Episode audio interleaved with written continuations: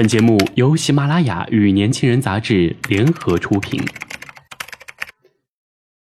年轻是一次最有收获的阅读，我们的态度不在成功学的书单里。年轻人，年轻人 FM，让你杀死那个无聊的自己。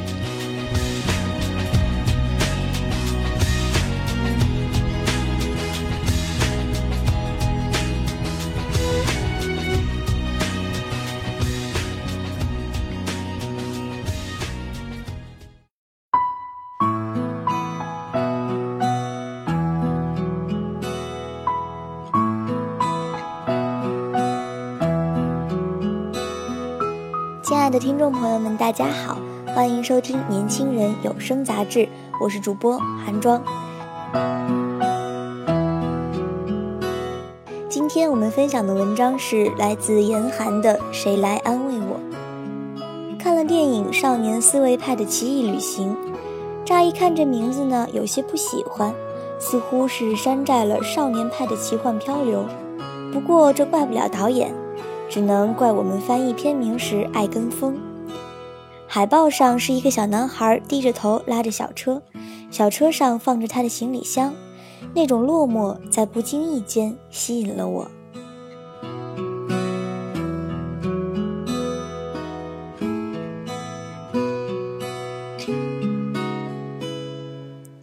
一看才知道，斯威派是一个十岁的天才男孩。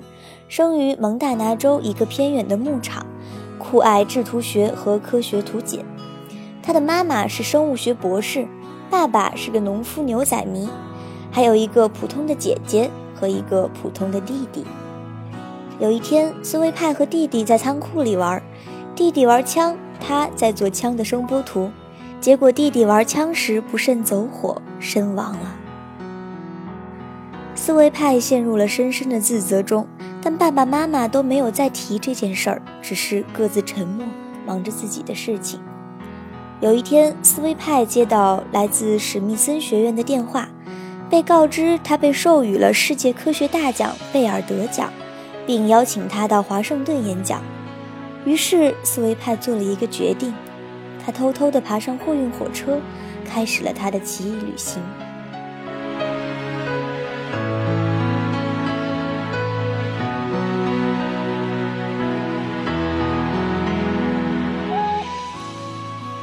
起少年派的传奇经历，思维派的这趟旅行并不怎么神奇。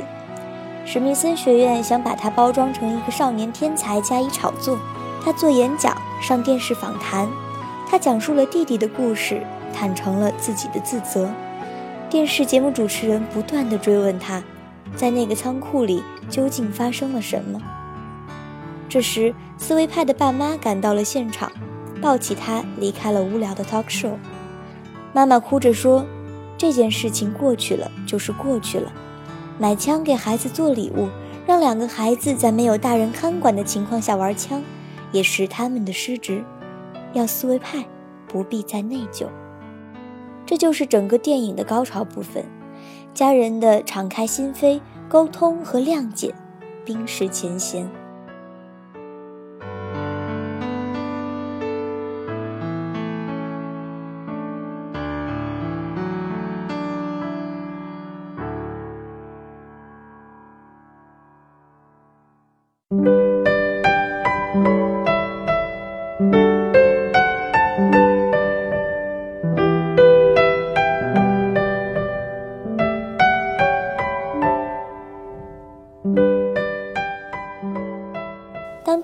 在死亡时，其实每个家庭成员都各自陷入了内疚和忧伤。所有人都希望自己被安慰，但忧伤的人没有能力去安慰他人。于是，他们不再提起这件事，用自己的方式转移和排解。妈妈总在试图寻找一种可能根本不存在的甲虫，爸爸则更加沉默。思维派继续默默地做自己的科学研究，拒绝沟通产生了隔阂家庭凝聚力就此消失。这是每个家庭每种亲密关系中都可能遇到的事情当意外的不幸发生我们该如何应对呢？我们心存侥幸又愧疚自责又心痛不已千百种复杂的情绪缠绕还能恢复到从前那么好的时光里吗？我想起了《甄嬛传》，甄嬛被华妃罚跪，因此流产，痛失第一个孩子时，甄嬛和皇上的表现也很有意味。甄嬛痛苦不已，恨华妃，有一点责怪皇上，也怪自己身子不争气。在她最痛苦的时刻，皇上并没有在她身边陪着她安慰她，甚至刻意的疏远和冷落，不再去她的碎玉轩。一直到甄嬛痛过了，心凉了，惊觉如果不从这段情绪中抽身出来，未来会很危险，开始精心打扮，装作开心时，皇上才又愿意上她这儿来。貌似冷酷无情，但皇上他何尝不自责、不心疼？但他也害怕面对哀戚伤感的局面。他自己尚且需要被人开导和安慰，根本没有心力去安慰甄嬛。他本能的要从负能量场中逃避。等到甄嬛接近自愈时，他才松了一口气。终于好了，我们可以迈过这个坎儿。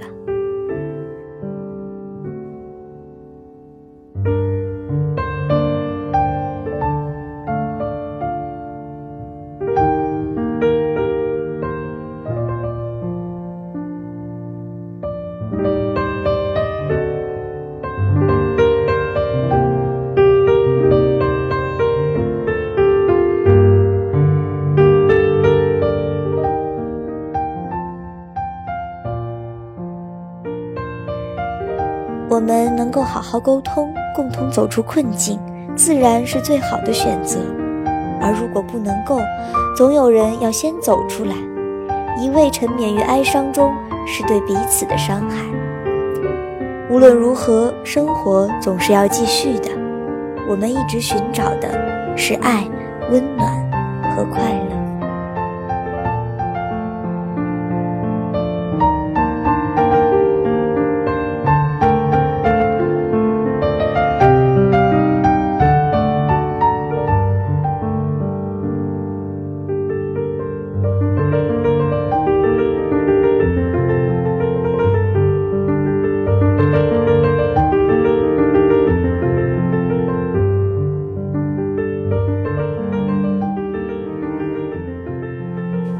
获取更多和年轻人 FM 相关的精彩资讯，请在微信公众号搜索 “use 一九八一”，或者直接搜索“年轻人”三个字即可。